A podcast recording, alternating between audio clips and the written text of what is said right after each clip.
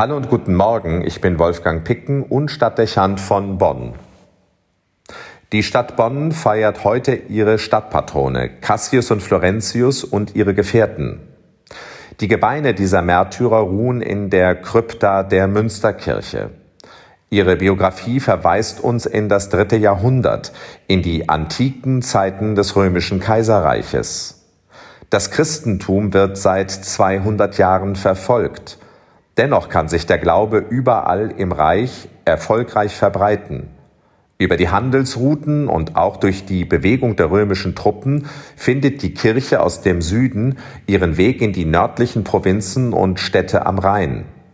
Viele thebäische Legionäre, von Rom angeworbene Söldner aus dem Norden Afrikas, sind in den rheinischen Kasernen stationiert.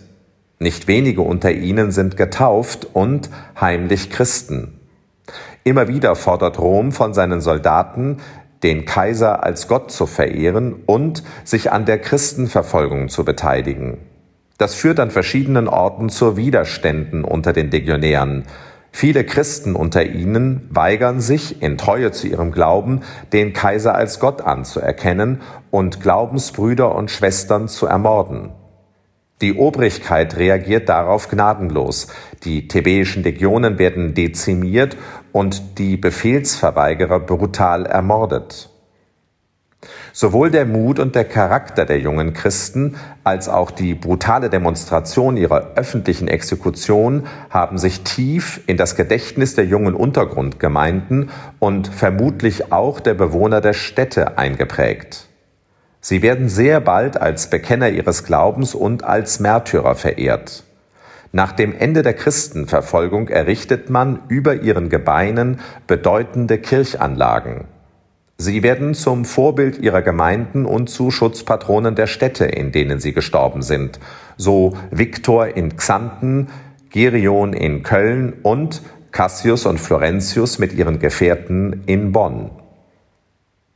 Mit dem Fest seiner Stadtpatrone erinnert sich Kirche und Bürger von Bonn ihrer Wurzeln als einer von christlichen Idealen geprägten Stadtgesellschaft.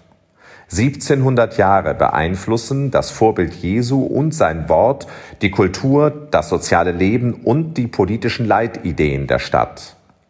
Auch wenn man heute mit Recht Wert darauf legt, in einer toleranten und multikulturellen Welt zu leben, so sollte es nicht dazu führen, die Ursprünge und die Grundlagen aus dem Blick zu verlieren, die für das Wesen einer demokratischen Gesellschaft und einer sozialen Marktwirtschaft auch für eine abendländische Stadtgesellschaft elementar sind.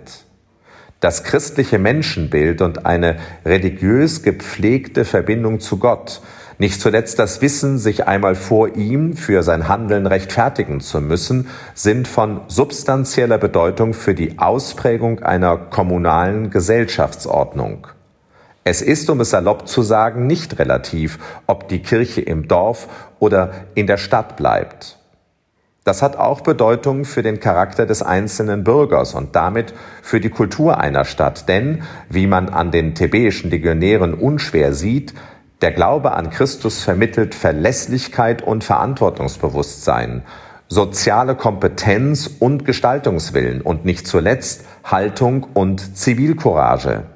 Das sind allesamt Eigenschaften, die es braucht, aber die es immer zu wenig gibt, gerade heute.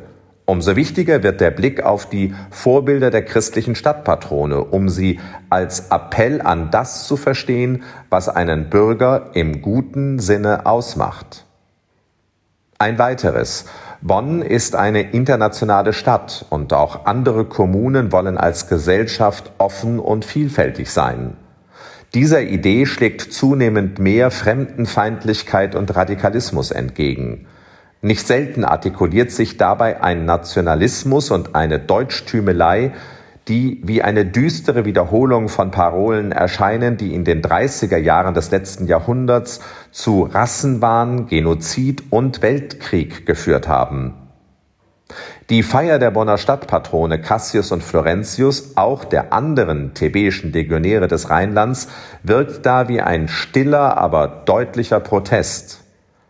Enttarnend und beschämend geradezu, denn Diejenigen, denen weite Teile des Rheinlandes und unsere ganze Republik zu verdanken haben, dass sie in einer christlichen und sozialen Kultur leben können, waren nicht germanische Denker.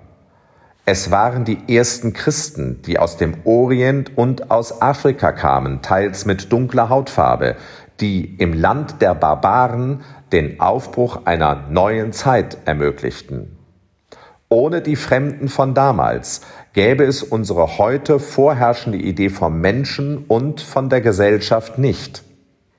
Wer in unserem Land den Fremden und das Fremde zurückstößt, verrät nicht nur die Botschaft Jesu von der Nächstenliebe, sondern verleugnet seine eigenen Wurzeln. Er verfremdet sich und entwickelt sich zurück in den geistigen Zustand der Barbarei. Der Mut der Märtyrer Cassius und Florentius verpflichtet dazu, das in aller Deutlichkeit zu sagen. Wolfgang Picken für den Podcast Spitzen aus Kirche und Politik.